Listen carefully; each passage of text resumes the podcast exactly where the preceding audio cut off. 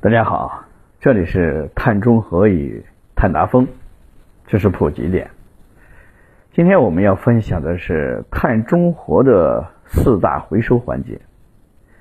四大回收其实第一个回收是钢材回收。二零零二年以来，中国的钢铁消费量飞速的增长，导致了一些建筑物拆除、机械设备到期，积累了大量的。报废钢材。此外，汽车报废产生的废钢量也是惊人的。花费同样的能量把废钢回收再加工，这样所产出的新的钢材，大约是把铁矿石加工成钢材的一点五到两倍左右。而且，中国近期设定的目标是在二零二五年时，钢铁产量中。来自废钢的比例要从之前的百分之二十达到百分之三十。铝回收，理论上说，铝的回收再利用要比钢高很多。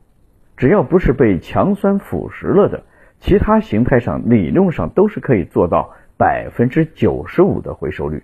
这主要包括建筑装修材料中的铝、铝制品配件中产品。外包装中的铝，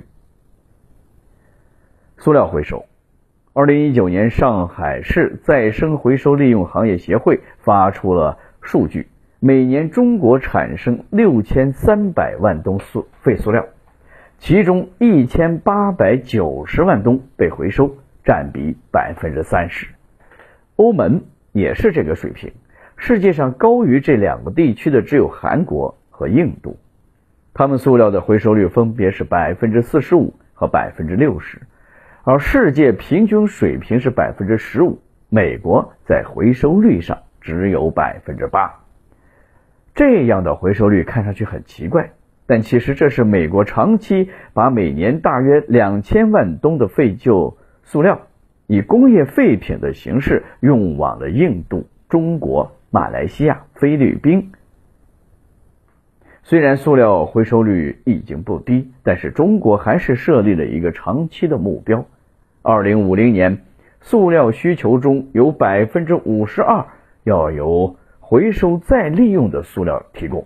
回收塑料加工行业正好是新一代符合环保标准企业进入的窗口，尤其是在碳中和的大背景中，塑料回收的重要性会越来越大。可用于生产塑料的上游原料，也就是石油的消耗量会逐渐的收缩，消耗石油的终端设备最后只集中在重型机械和飞机燃料上。大部分的民用车已经改换成纯电动的方式了。对于塑料来说，回收利用率从百分之三十升到百分之五十二。别看数字不大，但内部相当于一次换血。电池回收，由于电动汽车的产量增加，电池的报废也将爆发式的增长。电池回收和利用需要按类型分。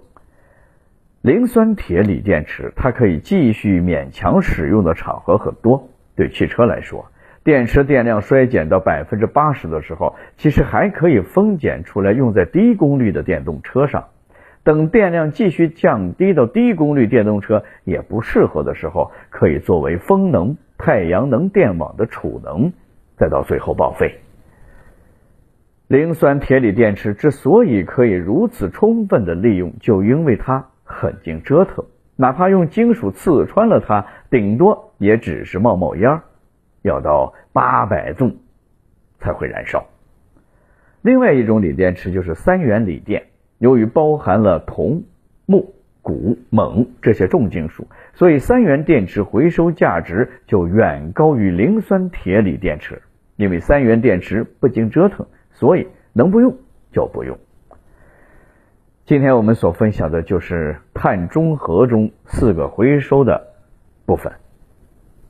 好了，今天的内容就到这儿，感谢聆听，我们下期再见。